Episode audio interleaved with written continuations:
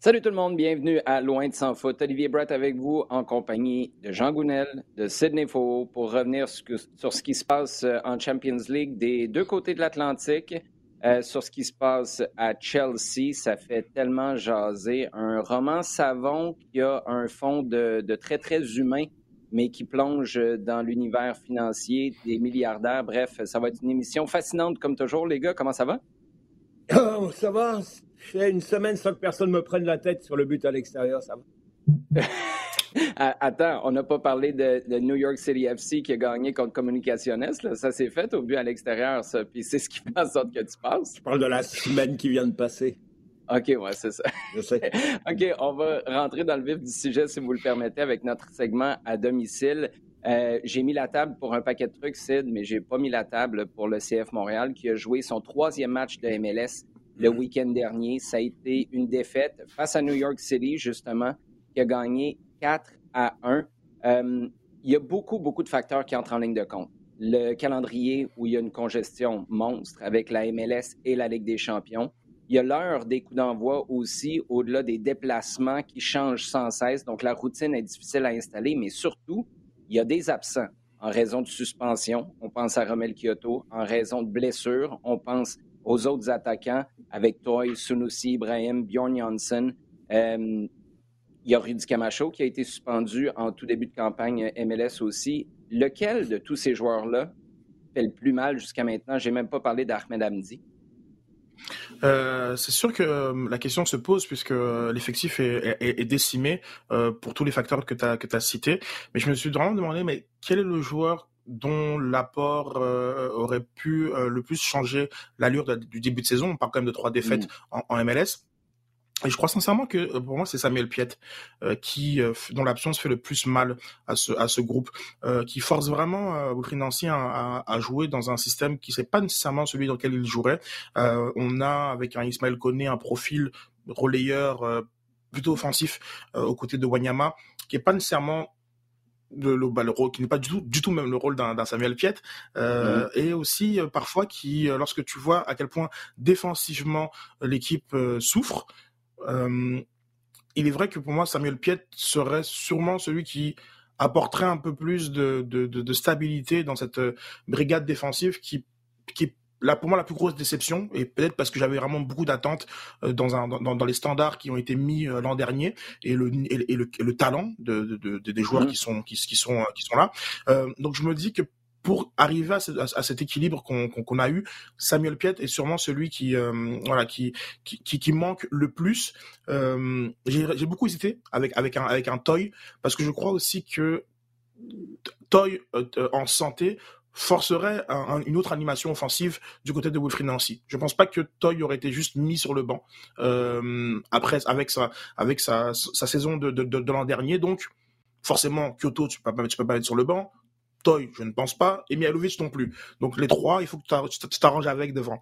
Mais euh, mais mais mais Piet, mais Piet euh, parce que défensivement c'est pas au, niveau euh, attendu.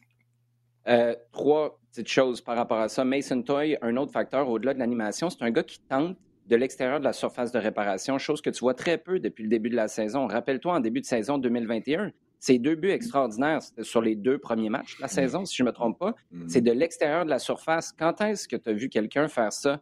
Il y a Mathieu Choignard qui a, frappé la barre, là. il y a quelques rencontres, mais ça, c'était sur un corner, c'est peut-être un peu différent.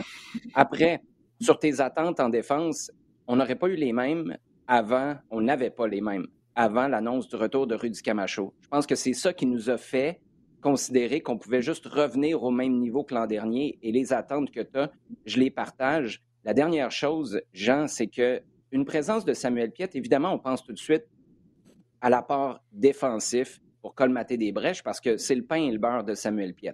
Mais ce que ça ferait aussi, sa présence généralement plus basse sur le terrain que les autres que Wilfred Nancy utilise à sa place, entre guillemets, parce que Sid l'a bien dit, c'est pas du poste pour poste, c'est que ça enlève de la pression à Victor Wanyama pour relancer court. Et combien de fois on a vu Wanyama être la seule issue et plutôt que de jouer plus haut sur le terrain parce que cette issue-là est bloquée, on joue quand même sur lui et il se fait prendre. Alors que l'année passée, souvent, il sortait du trouble. Mais là, quand en as deux, en as trois sur le dos parce que Piet n'est pas là à tes côtés plus bas pour offrir une autre issue, c'est là que tu te ramasses en difficulté. Donc, il n'y a pas juste défensivement, il y a à la relance de derrière où la présence de Piet pourrait être utile.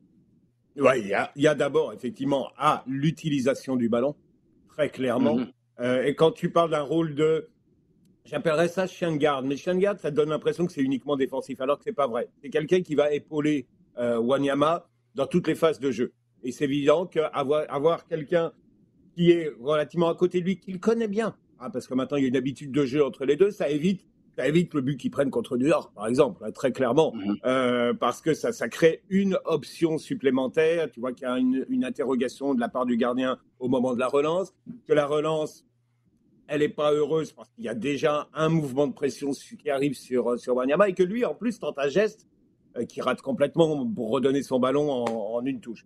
Donc, euh, clairement, il y a une. Tu, tu vois bien dans cette situation-là qu'il y a une solution supplémentaire aurait permis d'avoir une relance plus propre, plus variée et clairement une, meilleure façon de, sortir. Donc oui, euh, j'étais pas mal euh, autour des mêmes interrogations que, que Sid, hein, c'est-à-dire euh, Piet d'un côté, Toy de l'autre, parce que clairement dans l'expression de l'équipe, ce sont deux joueurs qui ont apporté beaucoup, qui ont beaucoup participé à la stabilisation rapide de l'équipe l'année dernière. Et mm-hmm. ça, ça c'était très très important, parce que défensivement, c'est vrai, tu te dis, quand tu as Camacho et l'année dernière, Camacho, on est pas mal tous d'accord pour dire que il a. Ah ouais. il, y a eu, il y a eu toujours un petit moment, mais d'une façon générale, ça tenait, ça tenait bien la route. Quand tu lui mets deux internationaux canadiens autour, comme Johnson et Mea, te dit, OK, ah mm-hmm. tu, dois pouvoir aller assez loin quand même. Donc ça, ça, c'est bon. Effectivement, c'est un étage au-dessus déjà, mais et là encore, comme tu, le dis, c'est à la fois défensivement, sans le ballon, et à la fois avec l'utilisation du ballon, qu'il y, a, euh, a un flottement, parce que Wanyama, euh, par moment, il a l'air un peu perdu. Et il a l'air de euh, ne pas savoir quelle décision prendre. Est-ce que j'avance un peu plus? Est-ce que je reste un peu plus collé? Est-ce que je tiens un peu plus le ballon? Où sont mes solutions? Et c'est vrai que dans cette organisation-là, la présence de, de Piet à côté, c'est un, gros bonus dans la qualité de conservation et d'utilisation du ballon vers l'avant. Oui, ça devient encore plus important, ces questions-là dont tu parles, qu'un Victor Wanyama peut se poser.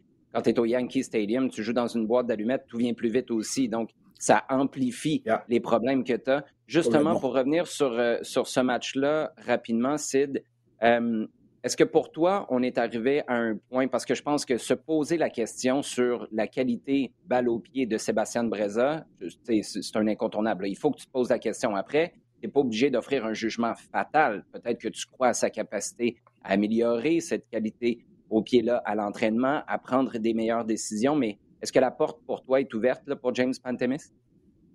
Oui, forcément, forcément, avec les résultats, le, euh, factuellement, l'équipe est en ce moment la pire défense de la MLS, avec ses 8, 8, buts encaissés.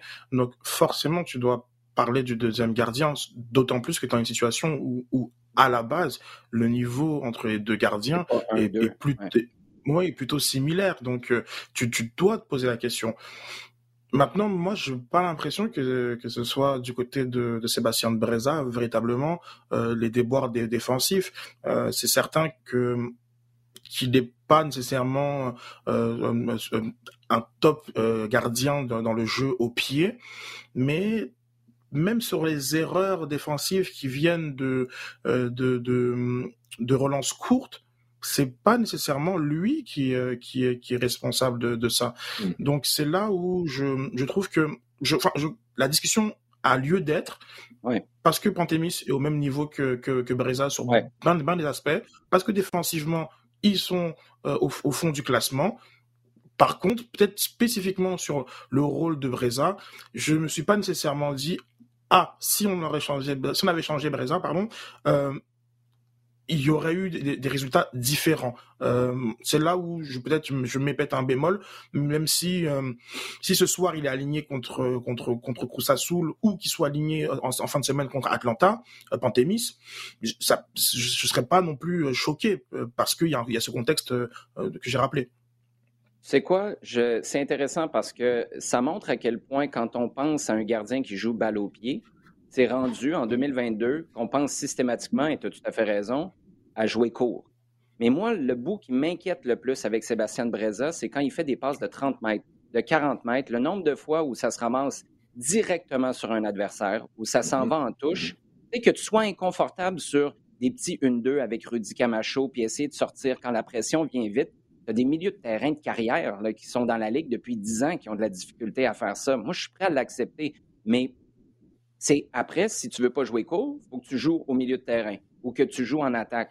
Et le nombre de fois où tu fais Wow, quel ballon jouer directement sur la poitrine de l'attaquant, directement dans les pieds d'un ailier qui a de l'espace, ça arrive rarement. Et c'est ça le bout, moi, qui m'inquiète le plus parce que c'est la prochaine étape. C'est ce que Wilfred Nancy veut, que les adversaires se disent on va aller mettre de la pression haut, ils vont faire une erreur, puis là, hop, tu es capable de jouer plus long, que ce soit au sol ou dans les airs. Et c'est là où je vois pas encore les armes avec les pieds de Sébastien Breza. Tu as raison. Je pense pas qu'on a un échantillon suffisant pour trancher, mais pour ouvrir la conversation, plus parce que Pantémis a le niveau que parce que Breza ne l'a pas. Euh, c'est une discussion. Moi, là, je, je, m'attends à voir euh, Pantémis avant la trêve. je m'attends à voir Pantémis avoir un match. Je pense que ce sera davantage le match d'Atlanta en fin de semaine. Mais encore là, je pourrais, je pourrais me tromper. Jean, 13 euh, éditions de Ligue des champions CONCACAF. 13 fois des mm-hmm. champions mexicains. Est-ce que cette année, c'est la bonne? Parce que là, NYCFC a éliminé une équipe guatémaltèque. Euh, tu as le CF Montréal qui est face à un club mexicain. Cruz Azul a gagné le premier match 1 à 0, mais ça a été beaucoup plus confortable, les victoires, face à des clubs mexicains de, des Revs de la Nouvelle-Angleterre, 3-0, et 3-0 aussi du côté de Seattle. Euh, est-ce que cette année, c'est la bonne? Est-ce que c'est un indicateur suffisant à ce stade-ci de la compétition pour dire les équipes du circuit Garber ont pris du galon ou est-ce que c'est circonstanciel à 2022? Bonne question. Euh, cette année, c'est la bonne. Euh, je pense, non, je pense que, ouais, je pense que cette année est une, est une fenêtre, euh, euh oui, euh, qui, qui, pourrait permettre vraiment réaliste, réaliste de façon réaliste, à, à, une équipe de la MLS de remporter la, la, la Ligue des Champions, pour parce que le niveau a monté quand même clairement et qu'il y a on, le voit quand même, on le voit avec une présence euh, euh, régulière maintenant en finale, avec des équipes qui tiennent solidement leur, niveau en finale, même si tu vois que dès que l'adversaire commence à hausser un petit peu son, niveau, c'est un peu plus dur. Maintenant, pour cette année, je mettrais juste un bémol, c'est circonstanciel aussi, euh, c'est que tu te retrouves aussi dans une situation où la, la qualité et les représentants de, de Liga MX ont une coche en dessous, net de, euh, de ce qu'il y a eu euh, ces dernières saisons. Euh, quand tu vois. en train de nous parler, j'ai l'impression que tu es en train de nous parler de l'octogonal, parce que le Canada est bon. Je trouve que c'est un bon parallèle. Le Canada est bon, mais il y a aussi le fait que le niveau moyen en CONCACAF est une coche en dessous. Donc, ça donne un peu l'impression d'avoir fait un pas de géant vers l'avant. C'est un peu vrai. C'est un peu vrai, effectivement. Euh, parce que, euh, regarde, Santos Saguda, c'était quand même pas extraordinaire. Déjà, Cruz Azul, c'est un petit peu mieux. Et encore, Cruz Azul n'est pas vraiment en tête de, de, de, de la Liga MX.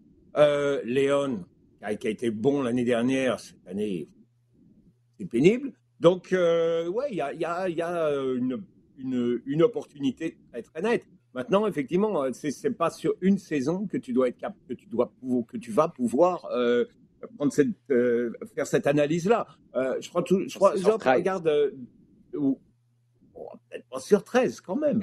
Mais ben, c'est ce que les Mexicains ont fait, eux ah, ok, non mais là, ça nous amène dans pas mal de temps, ça. non, non, mais je prends comme exemple, regarde, 2016, 2016. Qui, tu, tu as l'Estation, tu as Tottenham Arsenal, et un Manchester City qui est comme ci, comme ça, qui, euh, qui vont en Ligue des Champions. Il n'y en a aucun en demi-finale. Est-ce que ça veut dire que le niveau des autres était meilleur? Non, c'est juste que cette année-là, il y a eu, pour un certain nombre de raisons, des équipes qui avaient très bien fait, mais qui clairement euh, avaient beaucoup de difficultés à durer et à, aller faire un, de bons résultats au, au niveau supérieur. Et euh, te dis, cette, cette année-là, tu as euh, quoi, Real Juventus en, finale et tu as l'Atlético et Monaco en, demi. Donc aucun club anglais, le, seul qui soit arrivé en quart, c'est l'Est. Donc c'est clairement que quelque chose qui, qui avait cloché cette année-là, cette année-là, ponctuellement, parce que les autres années, juste avant, juste après, il y a toujours eu un, deux, trois clubs présents en quart ou en demi-finale. Donc, je ne voudrais pas faire de, projection sur, l'ensemble des deux ligues et dire Waouh, cette année ou euh, ça y est, maintenant on est à jeu égal.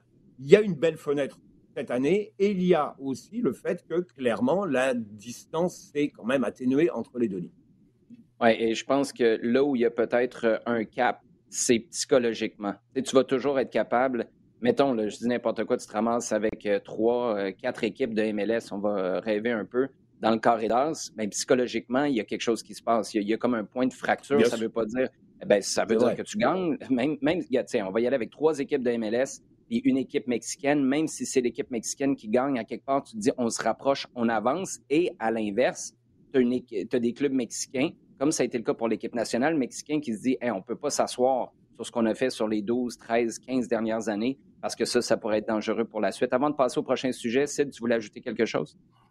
Oui, c'est vrai que le, je vais revenir sur le sur le sur le pool, sur le sur le talent en, en question. C'est pas non plus n'importe quelle euh, équipe euh, de MLS. Euh, on, parle d'un New York CFC qui avec un Castellanos qui qui font qui, qui sont franchement au-dessus du lot, champion en titre. Seattle des, des, habitués de la compétition, que ce soit via, via l'US Open Cup ou tout simplement via le, via le championnat euh, qui, qui, qui, le remporte quand même aussi assez souvent. Et on a une, euh, New England, les Revs, qui ont, qui ont mis un record de points à l'échelle de, de, de l'histoire de, de, de, la Ligue. On a trois représentants d'une extrêmement, d'une très très grande qualité, dont les résultats sont extrêmement récents. Le fonctionnement aussi de la, de la, de la, de, la qualification du côté de la Liga MX, c'est qu'on a des équipes qui ont performé parfois il y a plusieurs mois, qui ont piqué, qui ont, qui ont, avec des effectifs qui sont pas nécessairement les mêmes avec lesquels ils rentrent dans la compétition.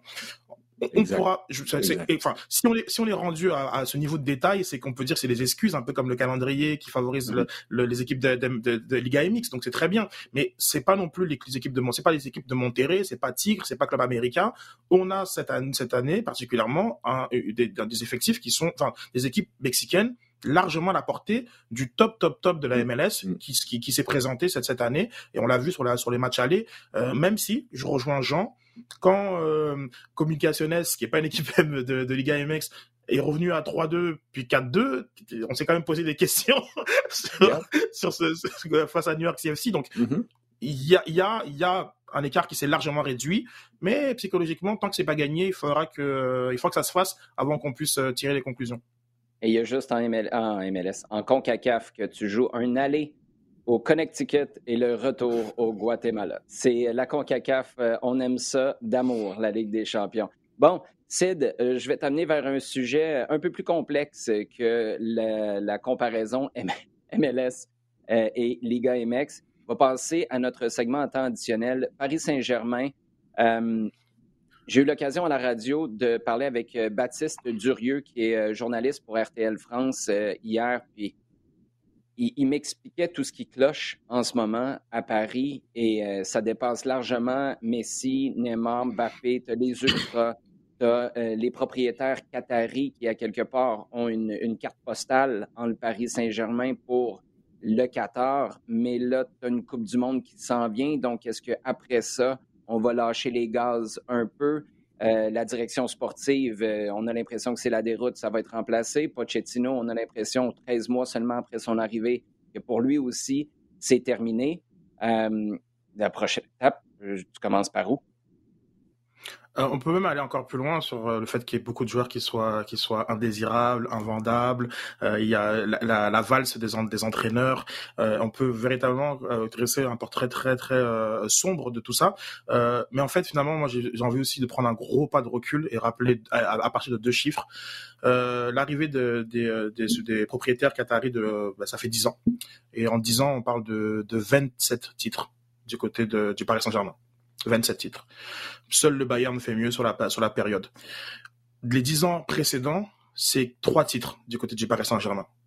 Donc, ce qui est, on a des, des conversations qui sont normal finalement, mais qui en même temps 27 titres combien de clubs signeraient pour avoir les problèmes du Paris Saint-Germain euh, bah, Tous finalement, sauf deux trois euh, à l'échelle à l'échelle du, du, du, continent européen.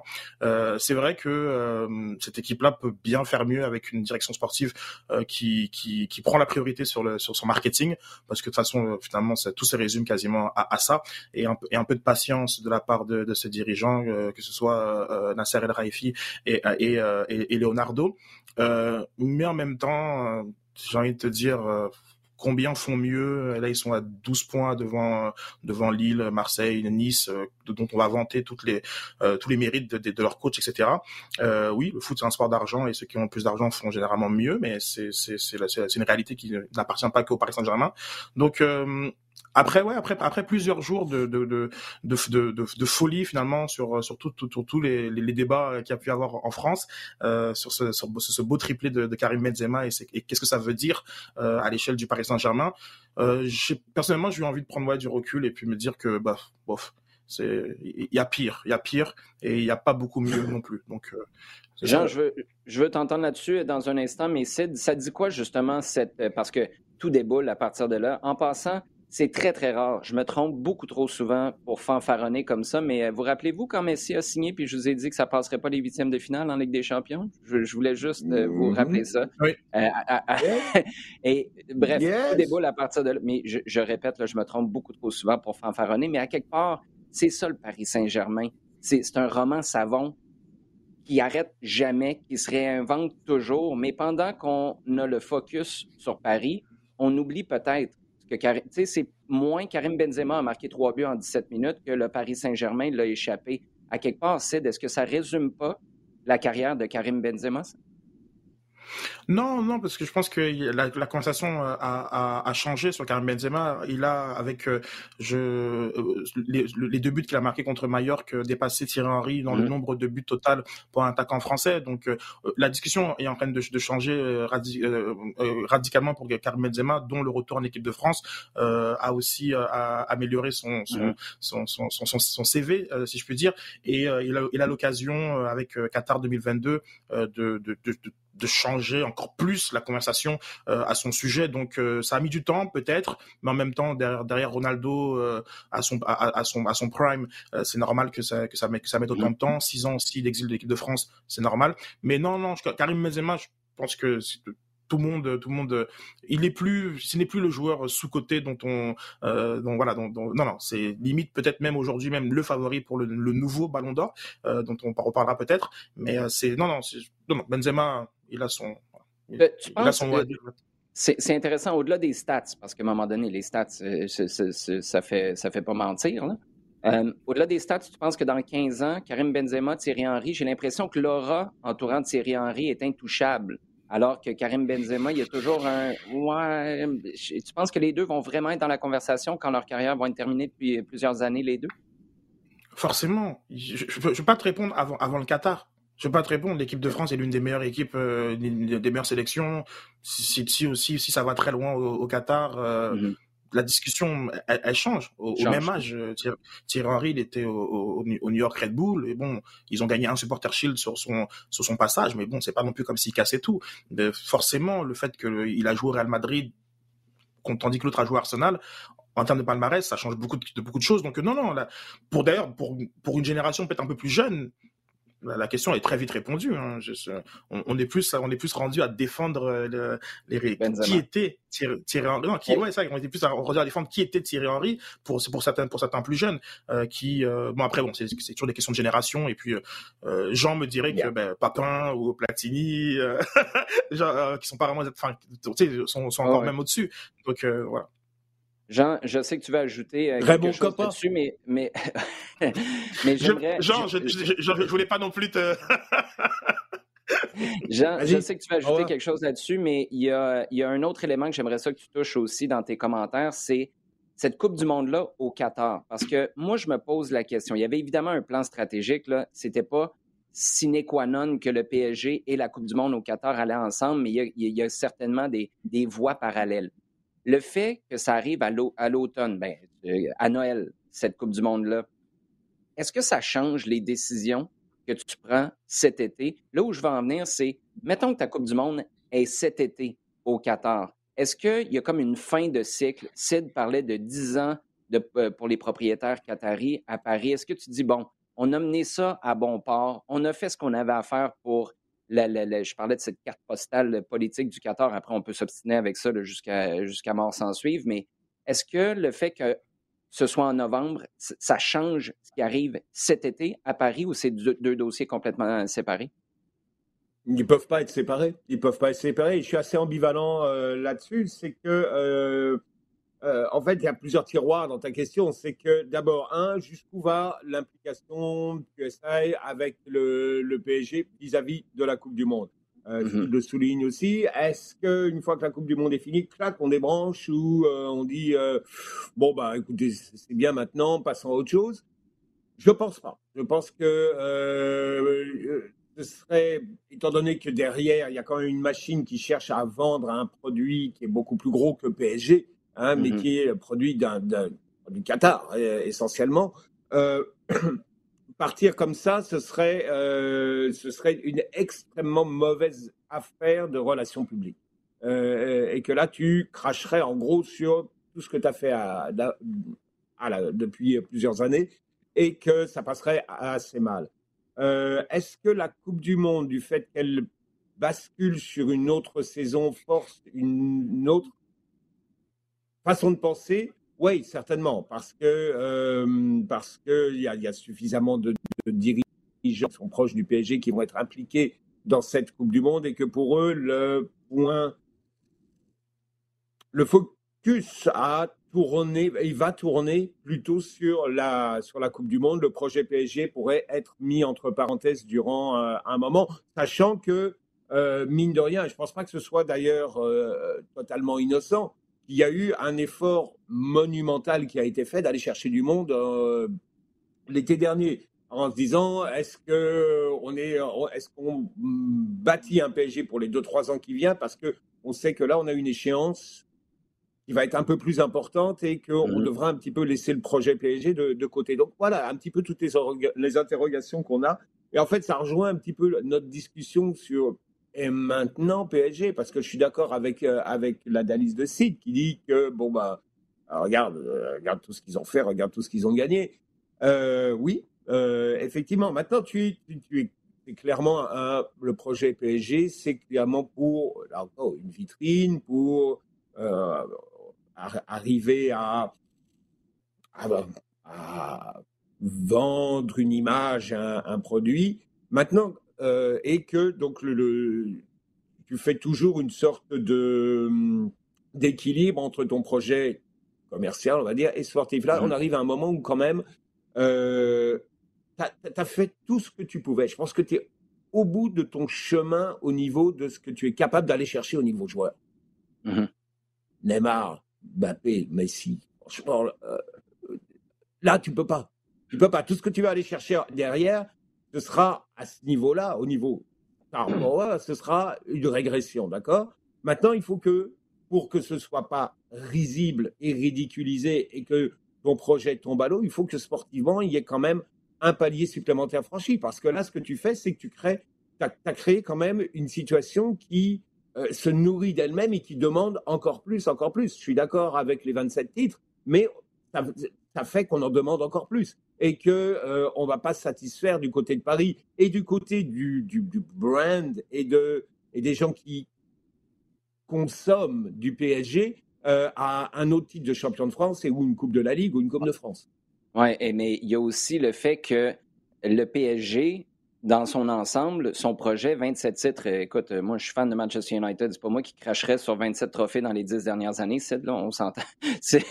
depuis le départ d'Alex Ferguson, c'est assez tranquille. Ceci dit, Lionel Messi, c'est la version micro du PSG en macro. Tu as toujours parlé de la Ligue des Champions. Tu t'es jamais caché que c'est après ça que tu cours. Et les investissements que tu as faits, les joueurs que tu es allé chercher, c'était par défaut, ça t'a donné 27 trophées, mais ça t'a pas donné celui pour lequel tu as tout construit ça. Et mm-hmm. à quelque part, moi, j'admire toujours, tu sais, Wilfred Nancy avec le CF Montréal, au début de l'année, il dit ça prend 13 victoires. Moi, j'admire ça. J'ai toujours euh, admiré ceux qui disent voici l'objectif, qui, selon nous, nous donne accès à. Tu peux juger en cours de route et c'est peut-être trop dramatique, mais ça te met un peu la tête sur le billon en disant c'est ça l'objectif. Je me mets à nu là, en vous les montrant d'avance. Et ça, je pense qu'il faut les admirer, le Paris Saint-Germain, pour l'avoir fait. En même temps, il faut aussi constater que ton objectif ultime, tu ne l'as jamais accompli encore. Et là, il faut peut-être que tu prennes une tangente euh, un peu différente. On, va changer de registre. On se tourne vers le Classico qu'on va présenter d'ailleurs en fin de semaine euh, sur les ondes de RDS, Jean. Euh, est-ce que c'est est -ce que c'est le, le Real tu sais qu'avec ce qui s'est passé plus tôt cette année, avec euh, ce que Madrid, Benzema, Ancelotti viennent de faire en Ligue des Champions face à Paris, tu sais un peu ce que tu vas avoir. Pour le Barça, hmm. est-ce que c'est l'ultime moment pour voir quel chemin tu as fait depuis l'arrivée de Javi? Je pense que oui.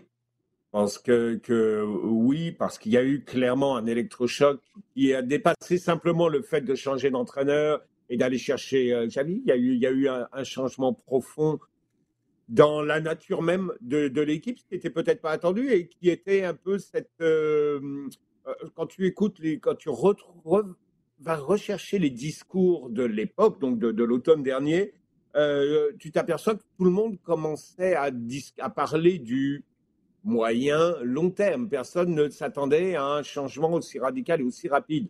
Euh, ce qui est à son honneur parce qu'il a fait quelque chose d'assez fantastique. Euh, les deux clubs sont affrontés d'ailleurs euh, au mois de janvier, c'était là pour la, pour la Super Coupe hein, d'Espagne. Et ça, ça a été quelque chose d'assez haut au niveau, au niveau spectacle, au niveau engagement. Il a montré que Barcelone n'était vraiment pas loin. Le match est allé en prolongation. Donc, oui, ils ont, ils ont rattrapé une grosse partie de leur retard. Et, c'est vrai que là-dessus, tu dois dire, Xavi a fait un, boulot phénoménal.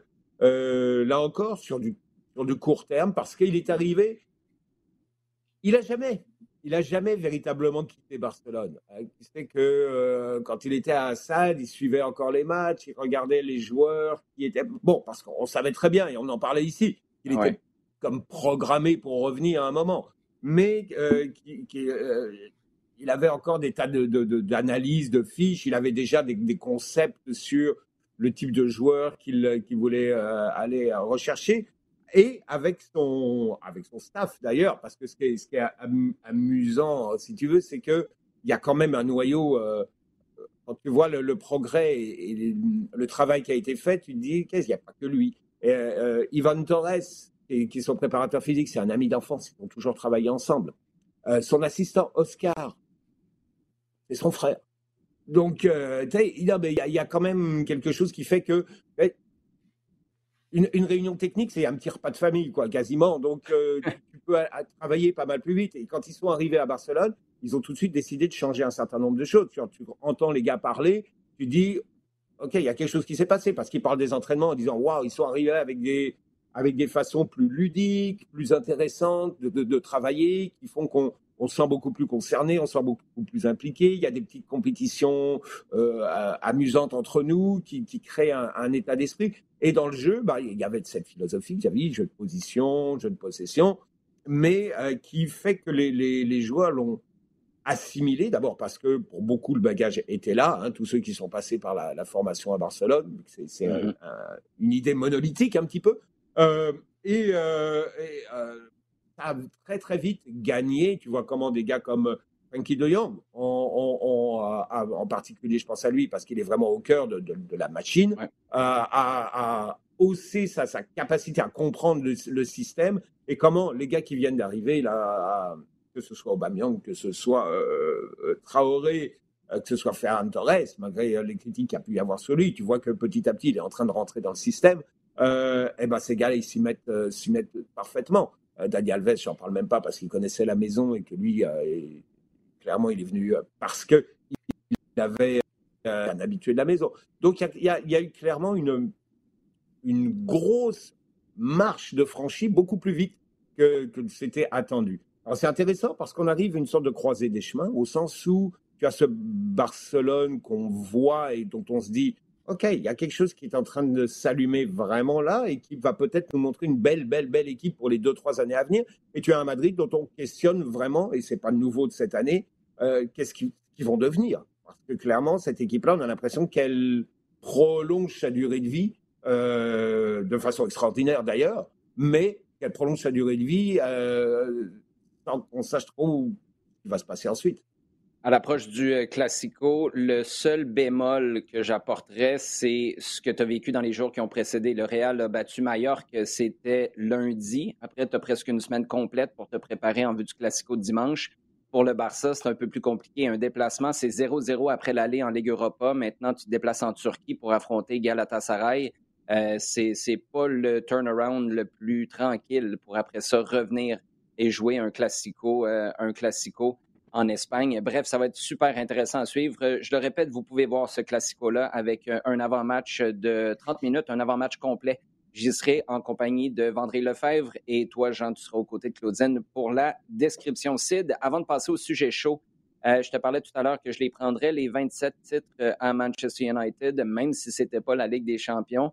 Cristiano Ronaldo, maintenant qu'United est éliminé, euh, éliminé par l'Atlético Madrid cette semaine de la Ligue des champions. Est-ce qu'il faut faire un constat d'échec malgré le fait que, d'un point de vue personnel, quand tu regardes, et là je ramène ça là, au bas du débat Ronaldo-Messi, je pense que Messi se prend une claque cette saison. Individuellement, Ronaldo continue quand même à marquer, mais collectivement, il y a quelque chose qui cloche.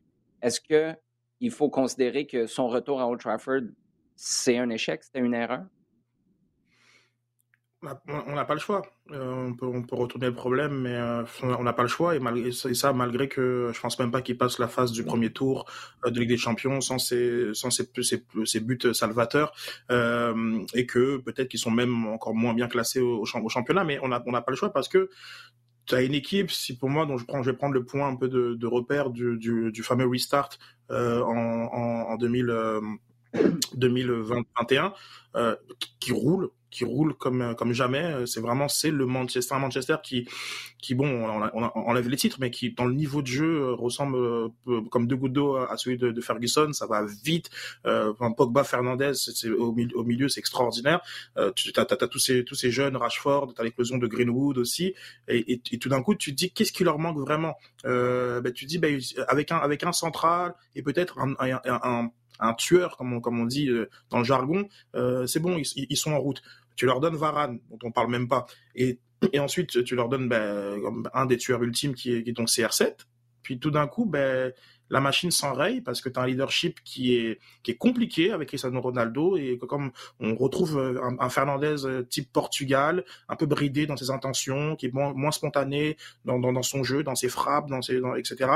Et euh, on a une, une, une équipe qui, qui, qui, qui, a plus de tolérance à, à quoi que ce soit, finalement. Ça devient électrisant jusqu'à, pour moi, le départ de, de Legonard Sodjer, que je disais à l'émission. Euh, mais bon, parfois, on se trompe. Hein. Celui de Keman aussi. Je vais être parfaitement transparent. Je ne mm. pensais pas que qu'il fallait virer Keman tout de suite, mais j'ai complètement tort à, à, à, au vu de tout ce qui se passe à Barcelone. Euh, et donc, euh, donc ouais, une situation où Manchester est même pas dans le top 4. Euh, sans même loin de l'être avec les matchs en main de, d'Arsenal, euh, sort en huitième de finale de, Ligue des Champions, a quasiment régressé sur tous les, sur tous les plans objectifs. À quel, à, quel but? Euh, quand tu ramènes Ronaldo c'est pas pour ça. Et c'est comme c'est, pareil pour la pour, pour, pour, la Juve. Quand, les, quand la Juve ramène Ronaldo avec un cycle où ils font deux finales de Ligue des Champions euh, dans les trois années précédentes c'est pas pour se faire éliminer contre Lyon ou, ou que sais-je dans, dans, leur parcours. Donc euh, moi je pense que c'est dur, je sais. Euh, je sais que je, on va se faire ramasser sur les réseaux sociaux, en tout cas moi, mais, mais c'est un, un, échec sportif. C'est, c'est, on peut pas dire autre chose. On part sur une saison blanche mm-hmm. pour, pour, pour United. Et la première pour Ronaldo en, en 16 ans de carrière.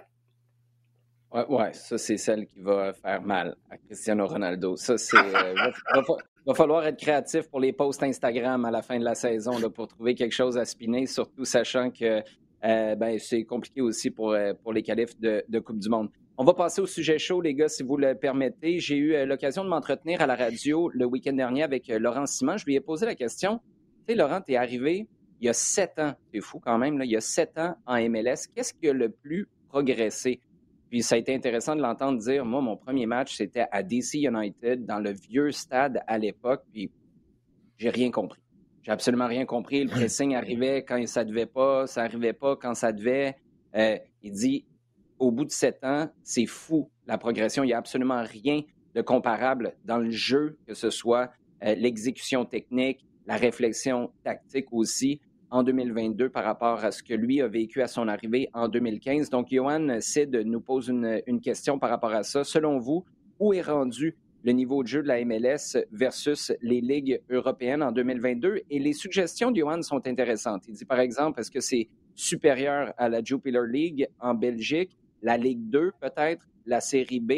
C'est toujours très difficile et extrêmement subjectif parce qu'on ne peut pas mettre toutes les ligues européennes dans le même bateau parce que ce n'est pas équivalent d'un pays à un autre. Mais tu vois ça où en 2022? Ben écoute, euh, par rapport au choix de proposé par euh, Johan, euh, je vais rester dans la même idée que pour ta jeune Buchanan. Moi, je pense qu'il progresse quand il va de, de des Revs à, à Bruges. si je pense qu'il progresse, c'est parce que je pense que la ligue est meilleure. Et si d'autres pensent la même chose, c'est aussi parce que ça sous-entend que la ligue est meilleure et aussi parce qu'il y a la fameuse Ligue des Champions qui qui qui, qui quand même euh, qui fait qui, qui est le, le, gros différentiel même pour des championnats de second rang euh, euh, de, de en Europe.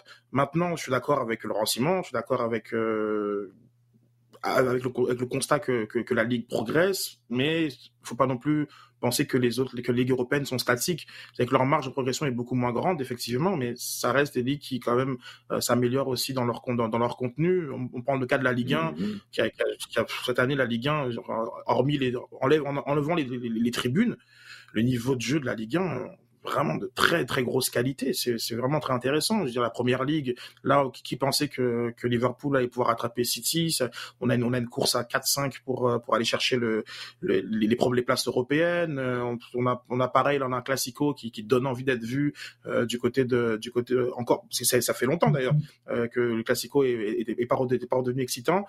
Pareil, je veux dire, en, en Italie, c'est la même chose. donc non, je, moi et moi ça me dérange pas finalement. J'ai toujours dit Les, que les, les, Turcs ils aiment leur championnat les Grecs aiment leur championnat les, les je sais pas les, Sud-Africains ils aiment leur championnat puis on a qu'à aimer notre championnat je veux dire les comparaisons bon ok très bien je peux comprendre leur, leur, intérêt mais c'est pas c'est pas c'est pas ça qui doit être notre le, le, le, plus, le plus important au, au, final. Et, euh, et après, bon, la, la, ce qui est difficile, c'est les, les locomotives on a des équipes, oui, genre comme euh, NYCFC en ce moment, euh, euh LAFC, euh, Atlanta sur les cinq dernières années, etc. C'est les locomotives, mais après il y a Cincinnati, Minnesota, DC United.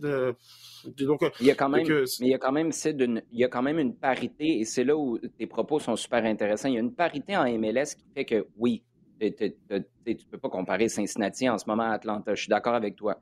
Mais est-ce qu'on peut dire que ce sera toujours incomparable dans trois ans? Non, parce que la parité fait en sorte que tu es peut-être plus menotté. Tu ne peux pas, en milieu de championnat, décider, comme tu peux le faire en Europe, de casser la banque, puis aller chercher quelqu'un qui change du tout au tout ton équipe. Du moins, c'est beaucoup plus difficile de le faire en raison des mécanismes. Et ta comparaison avec tes gens de Buchanan, c'est tellement intéressant parce que est-ce qu'on parle du championnat belge ou est-ce qu'on parle de Bruges? Est-ce que tu parles de l'Eredivisie en langue? Ou est-ce que, tu sais, euh, parle-moi de Erenveen ou signé à l'Ajax Amsterdam. Je veux dire, tu ne me parles pas de la même ligue, mais tu me parles d'un même championnat. Et c'est là où je pense qu'on peut noter les avancées qui sont faites parce que entre signer pour n'importe qui en Europe versus rester avec le LAFC, le NYCFC ou les Revs avec Bruce Arena, sur qui moi, j'ai tourné le dos à Bruce Arena. Tu as dit tout à l'heure, toi, que tu avais tort avec Ronald Koeman. Moi, dans la catégorie, j'avais garoché Bruce Arena aux poubelles. J'étais complètement dans le champ. Je suis pas mal au sommet de la liste. Mais maintenant, c'est ça la différence. Il y a sept ans, tu aurais dit n'importe qui en Europe me veut dans un club, dans un club belge. Go, je signe. Maintenant, c'est pas la même chose. Et je pense que c'est ça l'avancée. C'est pas juste à quel championnat, mais c'est quelle équipe dans ce championnat-là. Jonathan mm-hmm. David, s'il mm-hmm. signe à Norwich ou s'il signe à Arsenal, il signe dans le même championnat, mais tu sais, c'est pas la même mise sous contrat du tout. Euh, d'abord, si tu es son agent, j'ai l'impression, et surtout si tu es lui pour, euh, pour ce que ça donne comme carte de visite. Super intéressant cette euh, réponse-là. C'est Thomas Villeneuve, maintenant, Jean, nous demande, avec toutes les sanctions, qu'est-ce que, qu'est-ce que nous réserve l'avenir? Et eh boy, là, tu as besoin de combien de temps? L'avenir de Chelsea. prendre du temps. wow! Euh, d'abord, donc Roman Abramovich, un, il doit, euh, doit vendre le club et les, euh, donc on est mercredi aujourd'hui, les repreneurs, enfin les projets de reprise doivent être déposés et présentés ce vendredi. Donc on va voir exactement combien de groupes sont intéressés. Il y en a déjà trois, quatre qui se mettent, qui semblent se mettre devant, essentiellement américains euh, américano-suisse euh, sont les deux, les deux projets leaders. Il y a un projet euh, euh, qui est représenté par un, milliardaire turc aussi. Mais bon, disons que, mais pour l'instant, aucune ne semble vraiment arriver à l'endroit où, du côté de Chelsea, on aimerait que la vente ait lieu. Euh, qu'est-ce, que qu'est-ce que ces sanctions veulent dire pour l'instant? Bah, C'est que Chelsea a ses ceintures au niveau budget, au niveau disponibilité. Euh, les boutiques sont fermées. Euh, ils ne peuvent pas faire d'argent sur les ventes des billets. Ils sont limités dans leur budget pour voyager au point que tout le monde rigolait en disant heureusement que vous allez à Lille en Ligue des Champions, parce que si vous alliez plus loin, ça coûterait plus cher, vous seriez au-dessus du budget. Donc, euh, oh, c'est vraiment, c'est vraiment euh, à ce point-là. Donc, euh, écoute, moi, je m'attends à ce qu'il y ait quand même un repreneur et qu'un repreneur soit mis soit relativement rapidement pris, accepté, et que ensuite, ensuite, ils se mettent, ils s'attaquent au, au au premier projet qui va être euh, qu'est-ce qu'on fait de l'effectif et quel recrutement, où on va sportivement. Ah on va dans le groupe, parce que clairement, pas durer comme ils l'ont fait euh, sous Abramovich avec tous les contrats, avec la durée des contrats, avec les montants des contrats euh, qu'ils ont, avec un nombre incroyable de joueurs. Tu sais, cette fameuse liste des joueurs prêtés aux quatre coins d'Europe qui n'a plus vraiment de, sens actuellement. Donc il va y avoir d'énormes restrictions budgétaires imposé par les prochains propriétaires euh, sur d'abord la taille de l'effectif, le type de contrat qu'on va donner, et forcément ça va avoir une incidence sur les, euh, joueurs les plus haut de gamme. Donc, je dirais que sur les, dans un, rapidement, euh, assez court terme, j'ai peur que Chelsea soit obligé de faire avec minimum et qu'on ait pour des raisons complètement différentes un petit peu ce qui s'est passé à, Arsenal par exemple, c'est-à-dire euh, ne, être limité dans, dans les budgets, dans la recherche des joueurs, et une direction qui va vouloir mettre la pédale douce et disant on va pas s'emballer tout de suite parce que euh, parce que euh, on, veut assainir et repartir sur, sur quelque chose de, de, très très propre. Donc pas très optimiste comme, euh, prévision. Juste pour être clair, juste pour être clair, tu es en train de dire que là, à Chelsea, ils vont inventer eux aussi un trophée que tu reçois à chaque fois que tu as la quatrième place en Premier League? Ben, ouais, peut-être euh, qu'il y aura effectivement. Euh, peut-être qu'il y aura, il y aura peut-être même un, match de gala entre les deux pour faire ça. oh, Mais ramenez Arsène Wenger, s'il vous plaît. Yeah, exactement. Mais non, non, je pense que, euh, enfin, peut-être que je, me trompe peut-être, mais j'ai vraiment peur qu'il y ait, euh, même s'il y aura toujours la volonté d'aller signer un ou deux joueurs, je pense qu'on sera quand même très loin de ce que Chelsea est capable de, de faire euh, et de d'aligner maintenant comme joueur, comme salaire, comme mm-hmm. comme comme joueur majeur dans le dans les transferts. Euh, je pense que, que, là, ça va, ça va baisser, euh, ça risque de baisser sérieusement et qu'il risque d'y avoir une sorte de décalage vis-à-vis des supporters pour ça. Et justement, c'est là où je voulais en venir pour conclure là-dessus. C'est ce qui m'attriste le plus. Le supporter moyen. Tu as des supporters là, en ce moment qui chantent le nom de Roman Abramovich, euh, qui, qui, qui, passent par-dessus un moment de silence pour les gens qui vivent l'invasion en Ukraine. Je pense que ça, c'est manquer de perspective un peu. En même temps, je reviens à l'image de base. Moi, la première fois que je suis allé à Old Trafford, ma grand-mère m'a amené là, rentrer dans le Megastore, m'acheter un souvenir. Écoute, j'ai des frissons là, quand j'y pense aujourd'hui. Je pense à un enfant qui va à Stamford Bridge pour la première fois à 8, 9 ans. Tu peux pas rentrer dans le, dans le, le magasin là-bas. À partir du moment où tu sais où l'argent va et que ça va pas dans les poches de Roman Abramovich, je pense que tu pourrais ça devient un, geste plus politique que d'autres choses. Tu envoies un message parce que dans les faits, tu as, des supporters qui vont être privés de quelque chose et un club, là, je parle seulement du sportif, qui va être privé aussi parce que tu passes au prochain tour euh, en, en, FA Cup, par exemple. Il y, arrive quoi? On veut, là, on demande de jouer à huis clos, après ça, on se rétracte, mais c'est comme devenu un fourre-tout qui nous fait oublier qu'à la base, tout ce qu'on veut, c'est que Roman Abramovich soit pas capable de faire de l'argent puis soit pas capable de contrôler ses actifs, dont Chelsea Football Club. Bref, ça va être fascinant à suivre ça au cours euh, des, j'allais dire, des prochaines semaines. Ça va aller plus vite, comme tu le disais. Probablement des prochains jours. Sid, il y a Pops qui nous demande Pensez-vous que Zidane pourrait entraîner le Paris Saint-Germain la saison prochaine? Je pense que les carottes sont cuites pour Mauricio Pochettino, à moins euh, d'une surprise de la part de la direction. Ou est-ce que Zidane attendra l'appel de la sélection nationale? Ouais, c'est la, grande question et puis euh, c'est compliqué de d'y répondre. Je pense que Zidane, s'il a les, euh, coups des franches euh, de, du projet dans le projet parisien, donc c'est-à-dire sans Leonardo clairement, euh, avec un avec un Nasser qui qui reste à, à distance, mais c'est le cas depuis quand même deux trois ans du côté de Nasser Al Raifi il peut considérer, il peut considérer donc euh, il peut, il peut le considérer parce que Didier Deschamps, euh, un départ que tout le monde pensait grand, euh, enfin évident après après l'Euro, euh, ne semble pas du tout dans sa dans sa dans, sa dans, dans, dans, ses plans, donc euh, sais pas une garantie non plus. Je veux dire, l'équipe de France fait bien à, la, à, la Coupe du Monde c'est pas une garantie que Didier Deschamps il veut partir comme Aimé Jacquet en disant voilà c'est bon je non ça a l'air d'être un, un gagneur euh, insatiable et un gagnant pardon insatiable et puis c'est pas une garantie non plus. Donc euh, mais c'est le destin de Zidane aussi. Donc euh, c'est très compliqué très compliqué de, de, de, le savoir. Mais je crois que il faudrait que s'il y a une, une page blanche sur le projet sportif Paris Saint-Germain et on donne le, on donne le crayon à Zidane et qu'il vraiment il sent que qu'il qui peut, peut faire tout ce qu'il a en tête avec qui il veut il, pourrait le considérer. Après, ça va dépendre aussi du départ, du départ ou pas de de, de, de, Mbappé, par exemple. C'est, la question, la question est, liée forcément. Mais euh, je sais pas, c'est, très compliqué, c'est très compliqué. Mais euh, mais c'est, un projet qui est tellement illisible que mmh. ce qui te semble, ce qui te semble évident, comme tu te dirais, bah, le départ de Pochettino par exemple, mais ne l'est pas du tout pour eux. il y a rien qui, enfin, il y a rien qui, ils font rien que tu penses que la, la chose est la plus évidente d'être faite. Et c'est pour ça que c'est toujours compliqué de, de prévoir euh, ce que fait le Paris Saint-Germain euh, tout, le temps. avec, avec Zidane, moi, pour répondre à cette question-là, la prochaine, première chose qui me vient en tête, c'est tu as une carrière de joueur légendaire. Tu as maintenant une carrière de coach légendaire.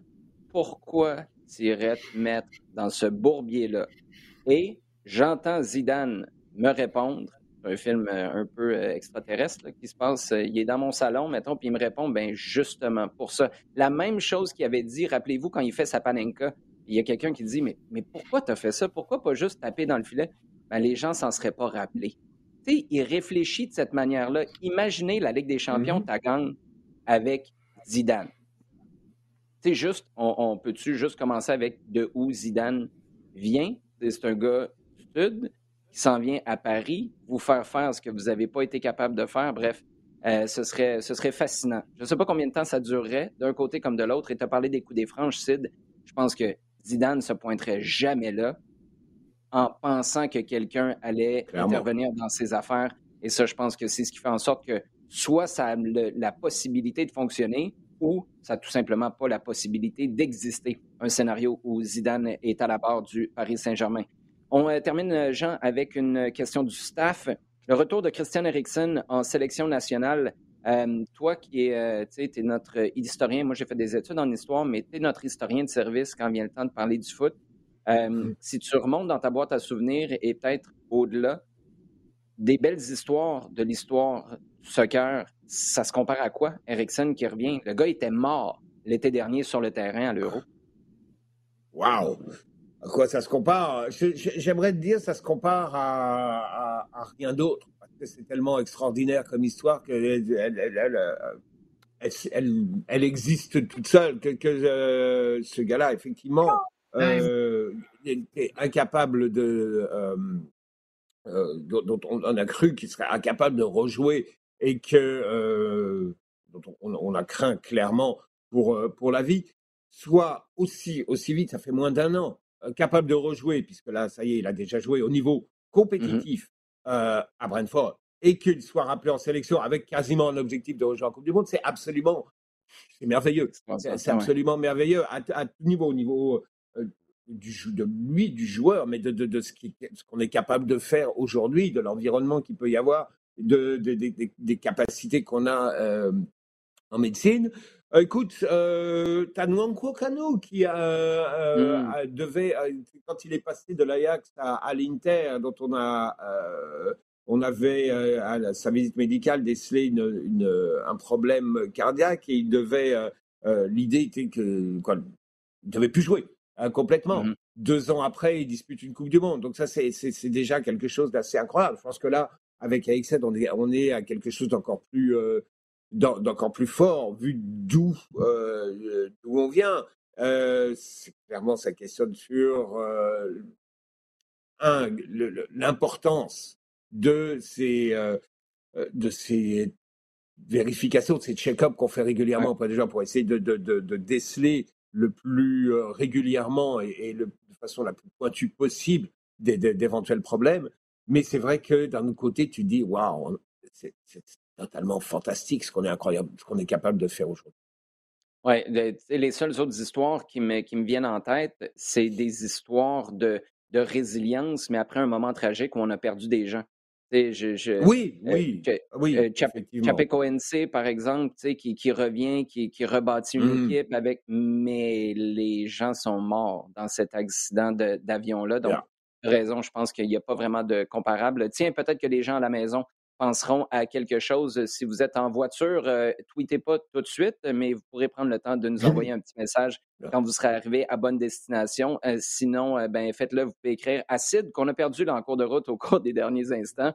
voilà, Sid, tu es revenu, tu t'es fait flusher en bon français. On va expliquer aux gens là, la, la magie de la télé slash enregistrement sur le web.